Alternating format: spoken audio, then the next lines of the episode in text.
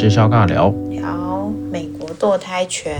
这个是一直以来都蛮受争议的议题，就是到底要把权利给妈妈，还是给未出生的小 baby？未出生到底叫什么？哦，胎儿，嗯，胚胎，胎儿。一开始是胚胎啊，受精卵，然后着床。变胚胎开始变成一个小海马，人形，对，然后再慢慢的长大，长大，长大，变成一个胎儿，还是有周数的变化啦。嗯，但是这个胎儿其实它不是一个可以独立存在的个体，因为它还在妈妈肚子里吸收妈妈的养分，连接妈妈的器官，对不对？就是你的脐带，所以到底这样的形态的生命要怎么去赋予它相关的权利呢？就像我们有法律上的所谓的完全行为能力人，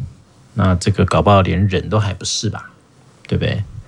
但像美国有一些州，只要有心跳，心跳是一个蛮有趣的一个东西哈。就像那时候我们那个老大。刚怀上老大的时候，就会去医院做产检嘛，然后就会绑帮你绑那个胎心音，所以你在那边就可以听到你的肚子里面有心跳声，嗯，感觉不太一样哈，嗯，听到了好像就感觉它是一个存在，对，一个存在，嗯，然后也会随着这个胎儿越来越大，会有超音波影像，对不对？然后现在也很高科技啊。三 D 啦，四 D 啦，哦，然后帮你把那个脸啊，有没有都照出来？对，会不会更有感觉？会吧，你就会觉得他好像已经成为一份子的感觉。他就是一个人形了嘛，对吧？对。然后再大一点，嗯、呃，会有所谓的胎动，哦，可能这个妈妈的肚子就会突然凸一块，小朋友胎儿的手啊或脚啊。因为它在伸展嘛，越长越大了，对不对？空间快不够了，说好挤哦，然后就推一推，推一推，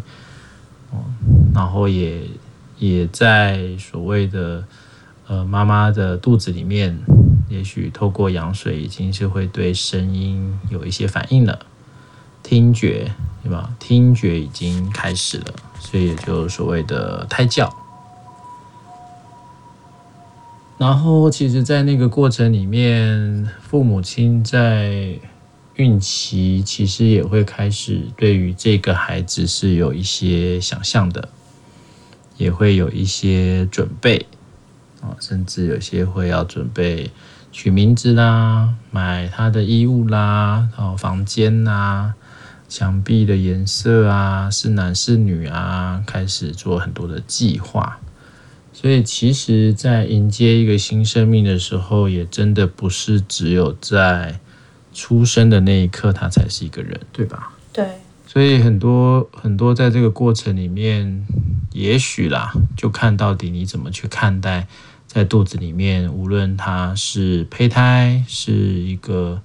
呃刚形成的胎儿，几周内的、几周外的，哦，这些好像都会有一些不一样的观点。但其实就是在美国哦，前阵子哦，就是最高法院、最高联邦法庭、最高联邦、最高法院、联邦的，最高就是他们最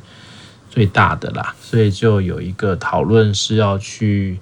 呃看看是不是要去把过去在呃一九七零年代所制造的一个反罗素韦德罗素韦德，他应该是个人名吧？应该是。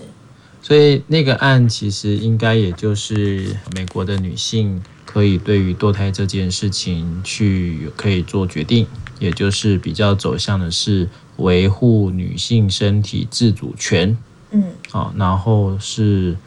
呃优先顺序或者是那个权利的大小是胜过于胎儿的生命权这件事情。啊，罗素韦德案呢、啊，它其实是说，呃，联邦最高法院直接承认妇女拥有堕胎的权利。那同时，堕胎妇女的隐私权也会受到美国宪法的保护。所以，美国各州虽然有权对堕胎进行控管，可是州政府不可以立法去干预女性在孕期二十四周前堕胎的选择。嗯，然后所以如果呃推翻了这个的话，等于是说其中有二十二州就会加强他们的堕胎禁令，然后或是说这个堕胎这件事情就不再妇女的权利就不再是像过去一样是以妇女的权利为主做保障。对，所以它就是。有可能就会开始，呃，每周就不太一样，有些是怀孕十五周，有些是怀孕六周出现心跳不可以堕胎，有些是怀孕八周不可以堕胎。所以一旦没有这个联邦法院的认证，哈，那各地方就是自己处理啦。对，其实你也看得出来，美国五十五十周，我现在记得五十一周，五十周。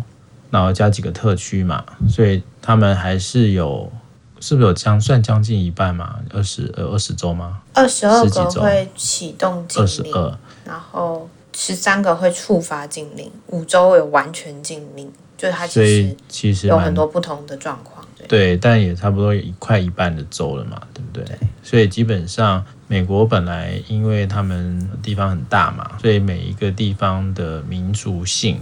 还是有所谓的很区域性的，就像我们比较知道是像东岸、西岸啊，因为面对这个海洋啊、移民啊，哦，这种所谓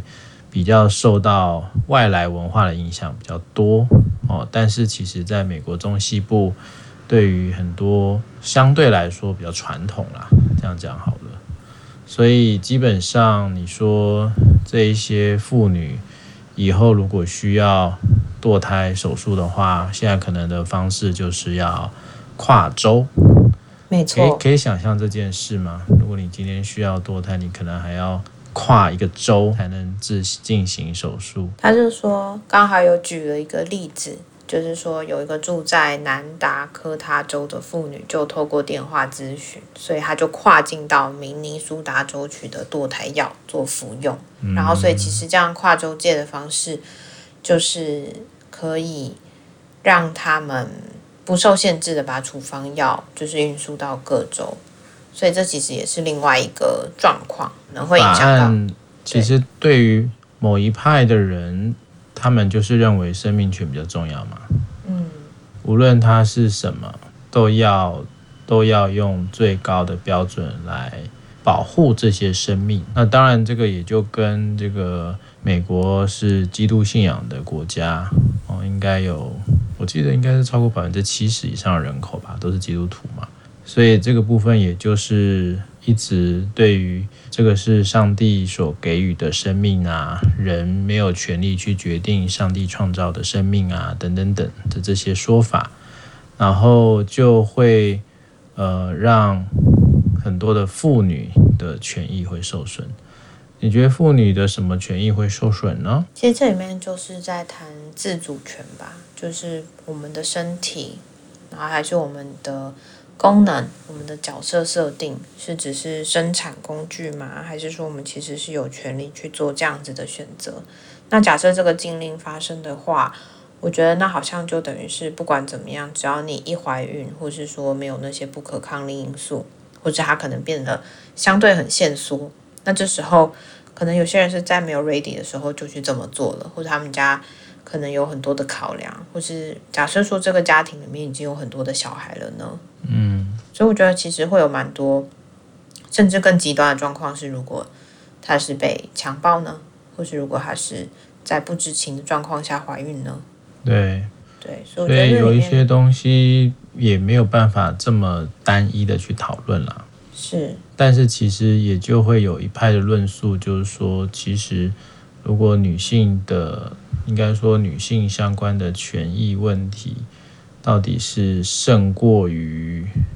胎儿呢，还是怎么样？我不知道哎，你是一个女性嘛，你怎么看呢？妈妈女性的权利或自主权这件事情，其实我还是蛮看重自主权这件事情的，我就会觉得好像。可能是因为我现在还没有小孩嘛，然后我就会在想的是，如果我今天假假设不是怀孕好了，我生病，可是却由别人来决定我的进程要怎么去做，然后可能会有什么样的结果，这都不是我能控制的。我会觉得我失去了很大一部分的身体掌控权，或是对我自己生命的掌握度。可是如果说今天我怀孕了，然后我也会很挣扎，是不是要去做就是堕胎这件事情，因为那里面其实就会考虑到，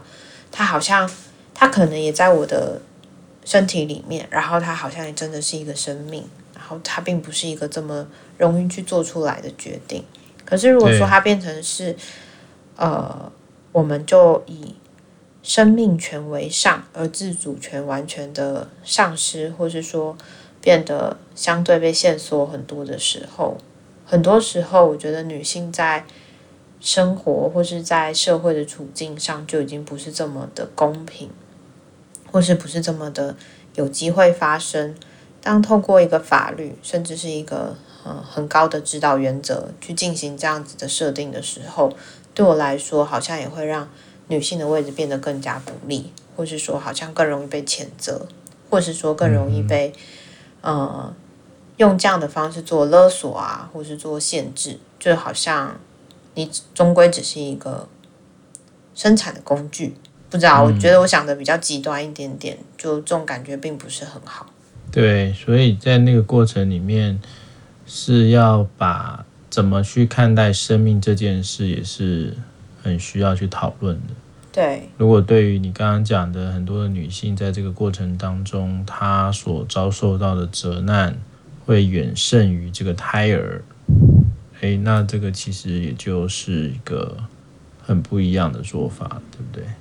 因为基本上就会有，应该说，对于可能也可以想一下那个生命的意义这件事情啊，或者是整个生命会受影响这件事情，谁被影响的程度比较大？而且我觉得讲到生命主体发挥性的部分，嗯，也可能会有很多的不同。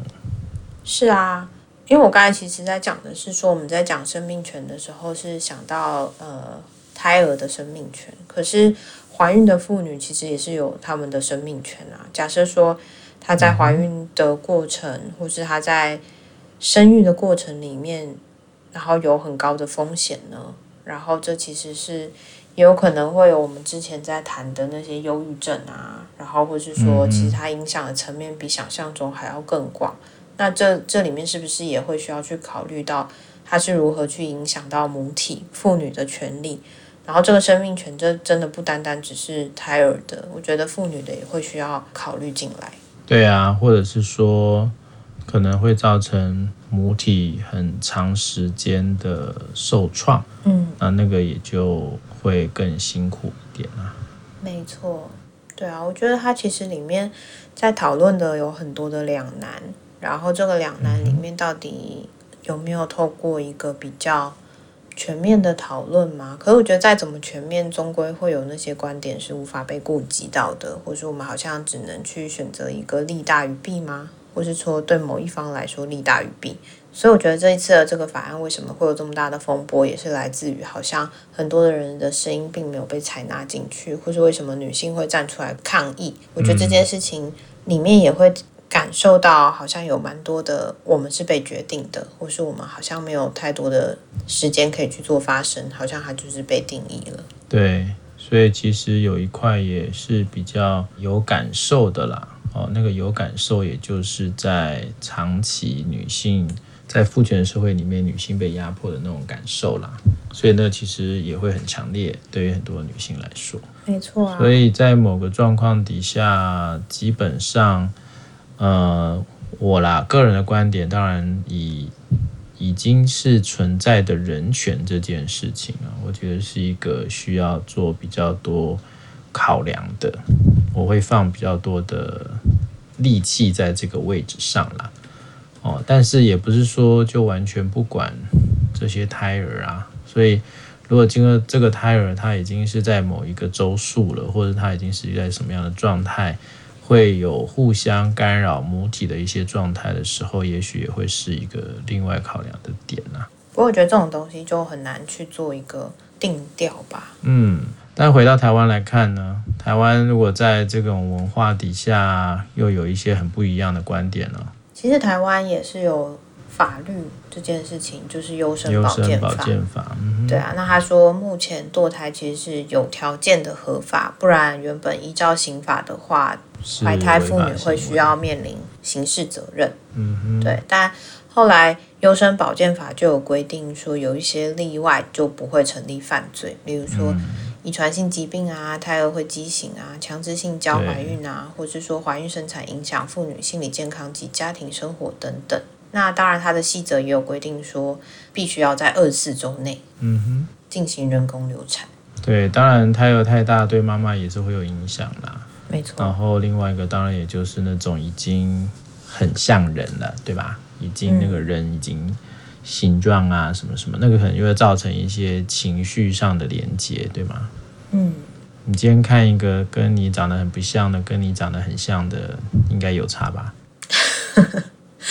我不知道哎、欸，但是我可以想象，就是如果说今天我的子宫里面有胎儿，我觉得那感觉应该会非常的不一样，不太能够这么洒脱的说、嗯，哦，就处理掉啊，或是就就让它消失。我觉得并不是这么。简单说的一句话，我记得小学的时候，不知道为什么我们都是放很恐怖的那种片，就是放怀孕生产的女人，不然就是放堕胎的女人，然后就是反正在那个健康课里面，不管怎么样，我都觉得怀孕是一件非常恐怖的事情，然后风险会非常的高。但很多时候就会看到上产台的人，他们是多么的煎熬，然后甚至是说。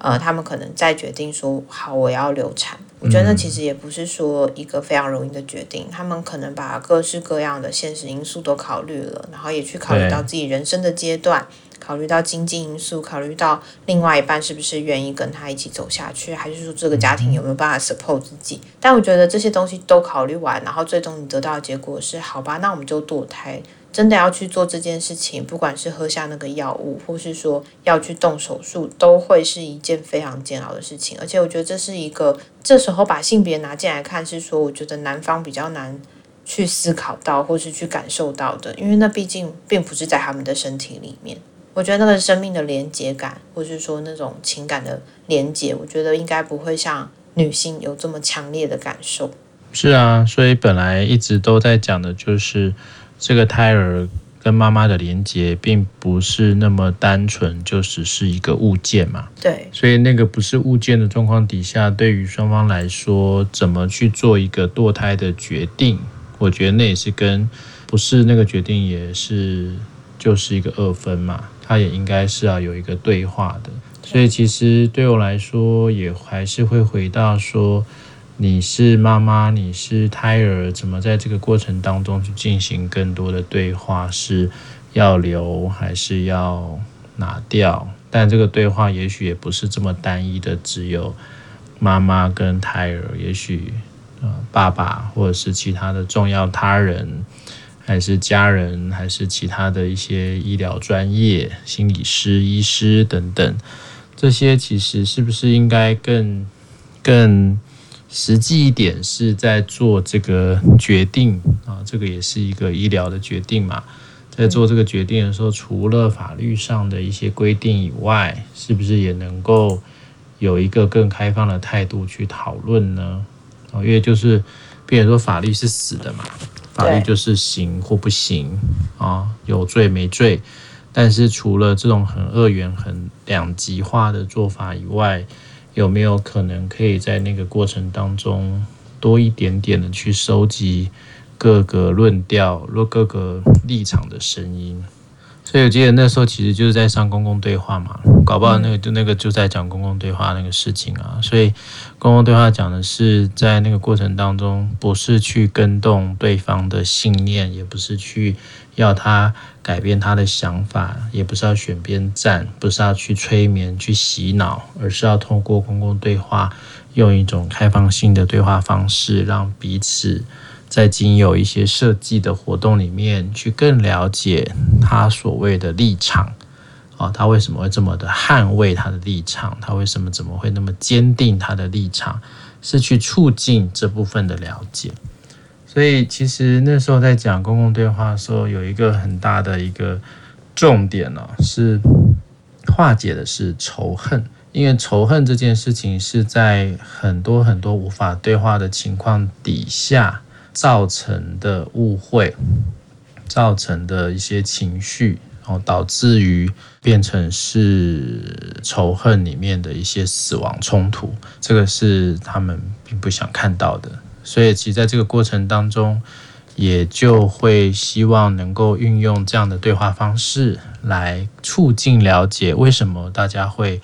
站在一个很不一样的立场？那为什么我会选择这个立场？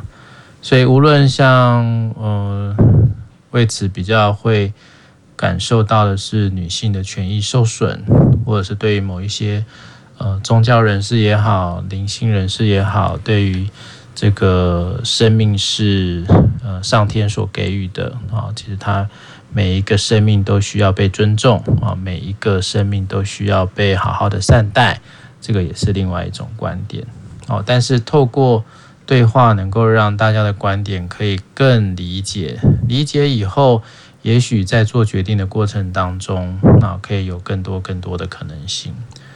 但在台湾，其实还有一块啦，就是那个呃，以目前来说还没有修法前呢，就是呃有婚姻啊有婚姻状况的妇女，如果她要终止妊娠的话，是需要配偶的同意的哦。例如说廖伟慈以后跟这个工具人结婚，那今天怀孕了啊，那如果这个工具人说：“这个不行，要留下来。这是我们什么家？张家。张家的后啊，对不对？”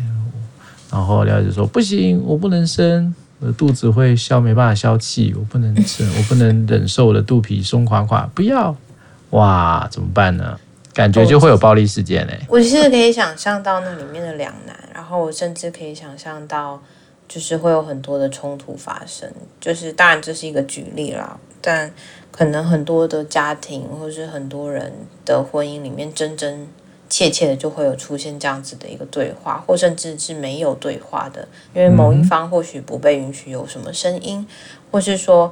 呃，在我们台湾或是说华人的文化里面，就是可能传宗接代啦，或是说你可能需要去。遵从家庭大部分人的声音，然后或是说你的身体不是你的身体，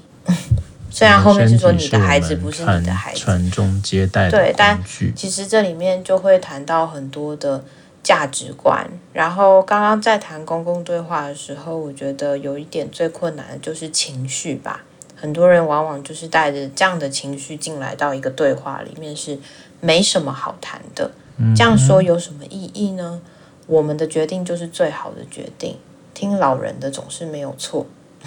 就我觉得，这里老人哦也不是，但我觉得这里面本来就会有很多的呃文化因素在里面。那这个文化因素是你要一个女性去做一些抗争，或者去做一些对话，往往都已经很费力了。何况是在做这么大型的一个决定的时候，你可能还会产出很多的怀疑：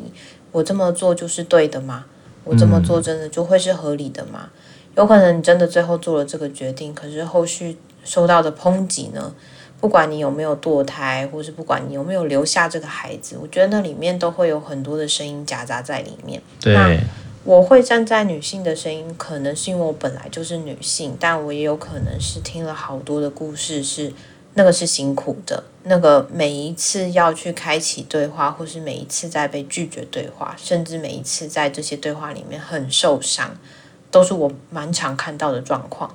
那就会觉得蛮心疼，是我们都在没有发生事情的时候，可以假设啦，很多时候是事不关己，你就可以讲的比较理性一点、客观一点，嗯、或是你可以比较用一点有距离的方式去讨论。但当这件事情发生到自己身上，在这个家庭里面的时候，很多人其实会失去那些对话的空间，而且他甚至不给对方时间。嗯，所以这些东西都会让我更有感觉，是好像呃，这个决定本身就已经非常不容易了，所以他已经就先承受了第一第一层的压力。可是第二层是我的丈夫、我的另外一半，或是我的。我的家庭、我的家人是不是站在我这一边，陪我共同度过这个时间、这个决定，还是我需要再花更大的力气去对抗他们、回应他们，然后甚至要说服他们？我觉得这里面其实会有很大的不同，是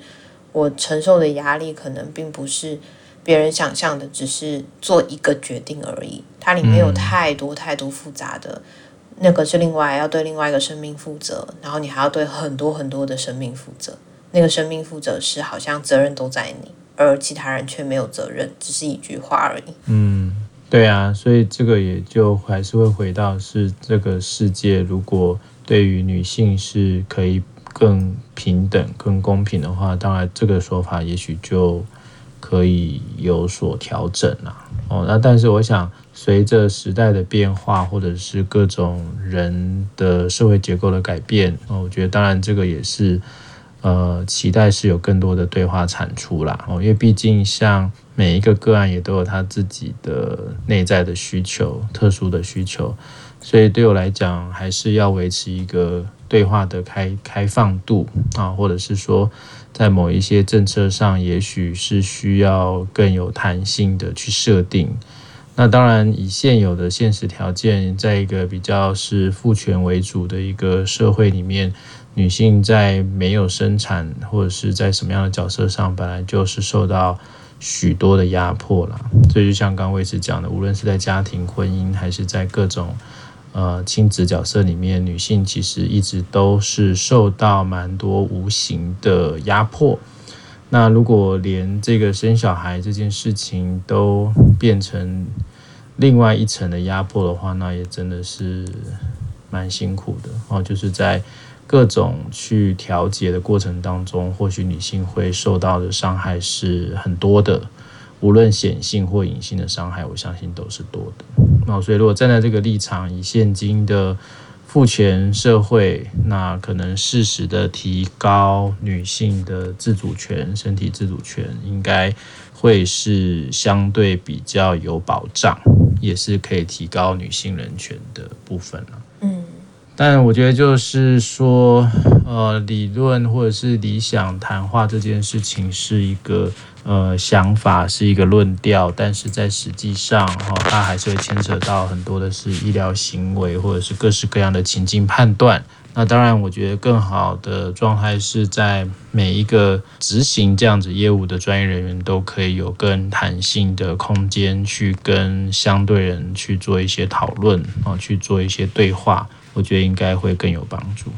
我觉得的确是对话真的很不容易，然后。它有时候也蛮理想的啦，就是我们会期待开启或者期待发展一些可能的交流，但有时候它并不是在关系里面这么容易发生的。只是在这个议题上面，就会让我在想，它真的不单单只是一个对或错啊，或者是站哪一边的问题，它里面真的有太多的东西，因着个人或是个体化的不同，都会要去讨论或是去。有一些不同的观点进来，才不会变得是这只是单方面的被决定，或是单方面的一个声音，或是单方面的被压迫。是的，所以在做任何决定的时候，还是尽可能的可以有最大化的对话空间哦，然后也才能够有机会把双方的一些想象啦、想法啦、哈一些概念啦，可以再更清楚一点哦，也来也才能够多多的去在一个最资讯公开透明的情况底下去做决定哦。当然，维护每一个可以维护的权利也是很重要的哦，无论是。它有没有显现出来我们都要更有敏感度啊去能够讨论这些议题。好的那就讨论到这边喽拜拜。拜拜。